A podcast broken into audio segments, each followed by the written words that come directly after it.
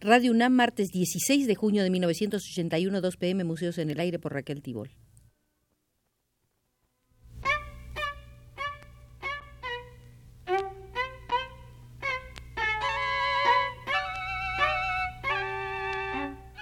Museos en el Aire.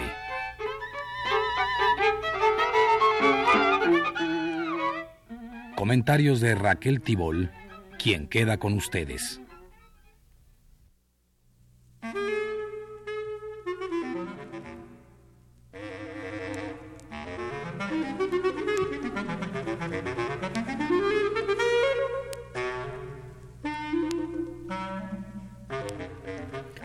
Nuestro museo será el Paseo de la Reforma y nuestro guía no puede ser sino Francisco Sosa, el mismo que en 1887 lanzó la iniciativa para invitar a los gobiernos de los estados de la República para que donaran las estatuas de dos de sus hombres más representativos para que figuraran a ambos lados de esa avenida,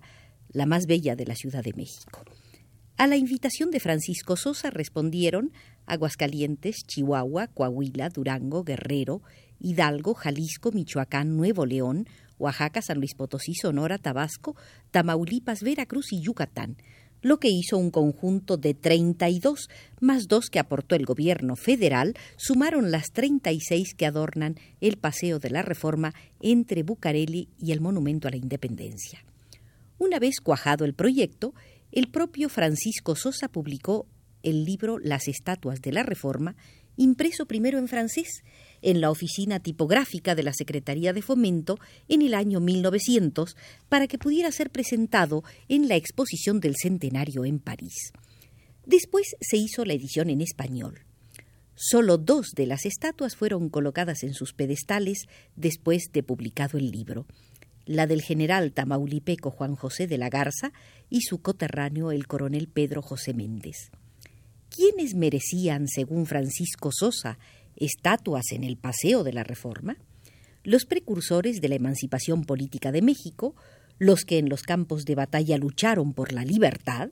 los que defendieron la patria en la inicua invasión de 1847, los que iniciaron la reforma, los que la llevaron al cabo, los que formaron la Carta Fundamental de 1857, los que combatieron por ella, los que en la guerra contra la intervención y el imperio defendieron la honra nacional, así como quienes sobresalieron en el periodismo, la diplomacia, la propagación de la enseñanza popular en las academias y en las tribunas.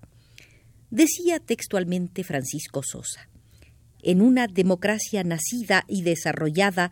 en el siglo que expira, es decir, el siglo XIX, el único verdadero título de grandeza lo constituyen los servicios prestados a la patria en cualquiera de las múltiples manifestaciones de la inteligencia, del saber, del valor o de las virtudes cívicas. Por eso, la vida del licenciado Verdad, quien fue el primero que proclamó en México los derechos del hombre, será un título nobilísimo, una verdadera ejecutoria para el Estado de Aguascalientes, que se gloria de haberle servido de cuna, como Yucatán se enorgullece de contar entre sus hijos a Quintana Roo, Oaxaca al general León, Durango al gran publicista Zarco, San Luis Potosí al legislador Arriaga y los demás estados a los varones esclarecidos en honra de los cuales se han erigido estatuas.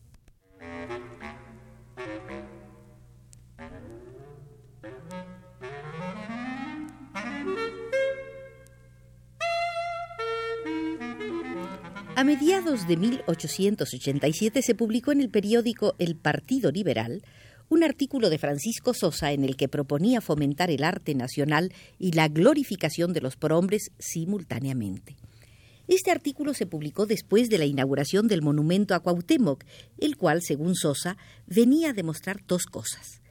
que México no olvida a sus héroes y que existían en el país artistas capaces de producir obras de arte dignas de cualquier pueblo culto. En efecto, el monumento a Cuauhtémoc había merecido elogiosos comentarios en otros países, donde se le consideró el primero de arquitectura esencialmente americana, realizado íntegramente por artistas mexicanos. Todavía no se levantaba la columna de la independencia, Por eso Francisco Sosa en su artículo decía, Bien sabido es que al decretarse en 1877 la erección del monumento a Cuauhtémoc, se decretó igualmente que en las glorietas siguientes se erigiesen otros a los héroes de la independencia y a los de la reforma. Y más adelante, en su artículo, Francisco Sosa aportaba un dato que debe tomarse en cuenta. Existen en la gran calzada de la Reforma, ya construidos, los pedestales destinados a sustentar estatuas y otras obras de arte propias de un lugar de recreo al que diariamente concurre la parte más distinguida de la sociedad, y hasta hoy no se ha acordado resolución alguna oficial respecto a las estatuas y piezas artísticas a que se destinaban los pedestales de que hablamos está fuera de toda discusión que, por muy grande que fuese la voluntad del gobierno federal, necesitaría éste emplear gruesas sumas de dinero y muchos años para terminar por sí solo todas las obras de ornato que demanda un paseo de la magnitud del de la Reforma, puesto que ellas deben llevarse al cabo en consonancia con el valor artístico de los monumentos que en las glorietas se levantan ya y se seguirán levantando por pobre que se suponga cualquiera de las más pequeñas fracciones en que se divide la República, es seguro que sin sacrificio de ningún género puede costearse dos estatuas de tamaño natural, como son las que pueden sustentar los pedestales de que antes hablamos, y por escasos que sean los anales de algunas de esas fracciones, no dejará de poseer cada una dos personajes dignos de ser honrados con su monumento que perpetúe sus hechos recordándolos.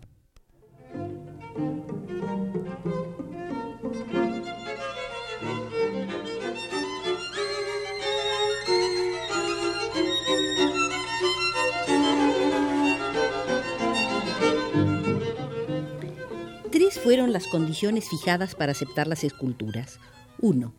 que la honra sería solo para personajes muertos. 2. Todas las estatuas debían ser de bronce o mármol. 3. Los proyectos o modelos debían ser aprobados por un jurado especial para no dar cabida sino a verdaderas obras de arte. En una circular, la Secretaría de Fomento comunicaba que el presidente Porfirio Díaz aceptaba complacido la sugerencia de Francisco Sosa, pues creía que el proyecto serviría para dar poderoso impulso al arte escultórico en México y contribuiría muy eficazmente a fomentar en los ciudadanos noble estímulo para hacerse acreedores en el porvenir a la honra que se discierne, levantándoles estatuas a los que por sus virtudes cívicas, por su ciencia o por sus obras merecen que su memoria sea perpetuada en un monumento artístico. Las dos primeras estatuas las aportó el Distrito Federal y son las de Ignacio Ramírez y Leandro Valle, erigidas el 5 de febrero de 1889. La 33 y la 34 fueron develadas el 2 de abril de 1899. En su colocación se siguió un orden. Se pusieron los números pares en la acera que mira al sur y los impares en la que ve al norte, con el fin de que por lenta que llegara a ser la colocación no hubiese en ella falta de simetría.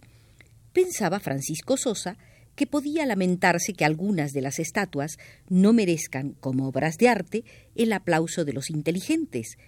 pero aún con esto nadie podrá negar que esa serie de monumentos ha impulsado el cultivo de la escultura en escala hasta entonces desconocida en México. Las esculturas de Ignacio Ramírez y Leandro Valle, las primeras en ser colocadas, fueron obras del escultor Primitivo Miranda. El Estado de Veracruz aportó las estatuas de Rafael Lucio y Miguel Lerdo de Tejada, obra del escultor Epitacio Calvo. Del mismo artista son las de los personajes elegidos por el Estado de Yucatán, el general Manuel Cepeda Peraza y Andrés Quintana Roo. El Estado de Hidalgo solicitó al escultor Juan Islas la realización de la estatua de Nicolás García San Vicente y Julián Villagrán. Enrique Alciati fue el escultor que recibió el encargo del gobierno de Sonora para hacer a tamaño natural, según lo estipulado, la figura de los generales Ignacio Pesqueira y de Jesús García Morales.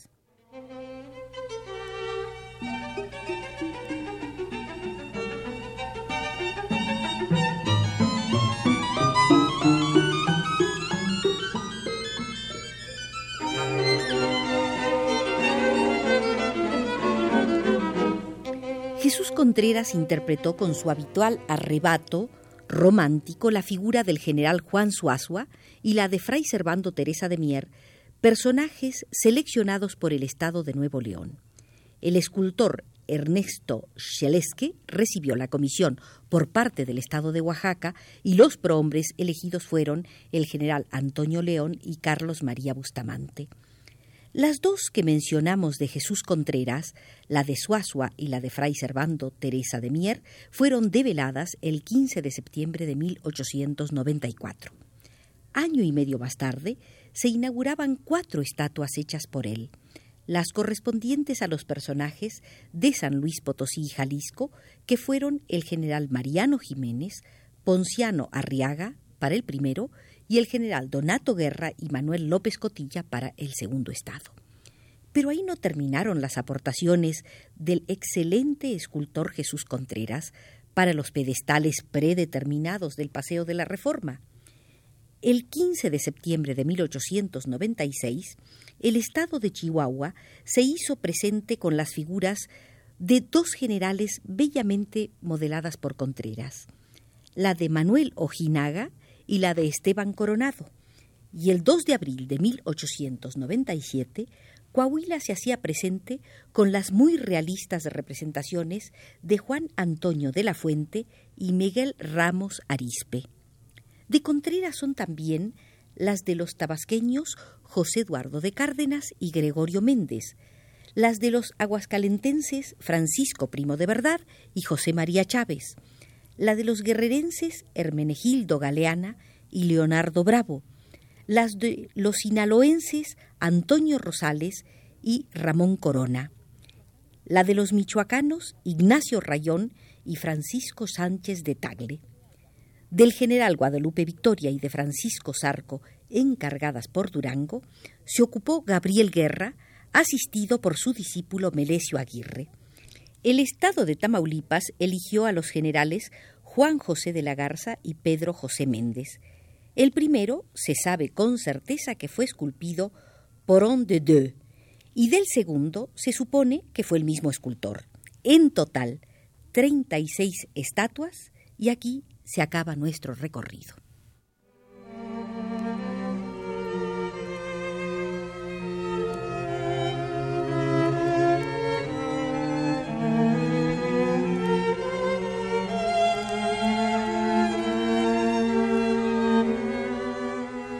No cabe duda que nunca volvió a producirse en México un encargo artístico de las proporciones ocurridas durante la ejecución de las 34 estatuas erigidas para estos pedestales predeterminados del Paseo de la Reforma.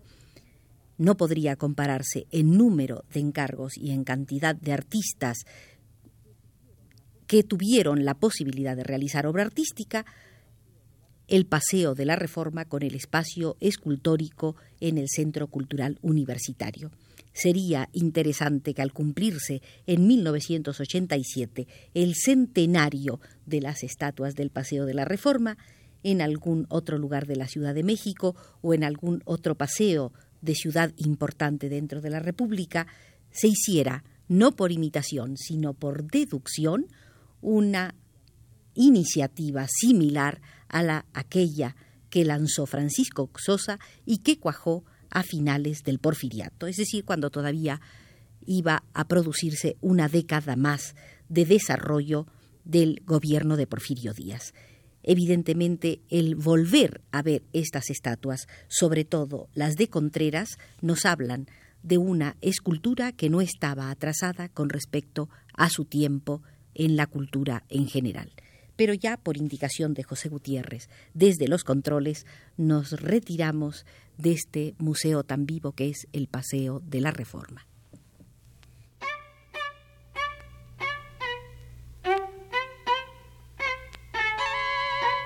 Museos en el aire.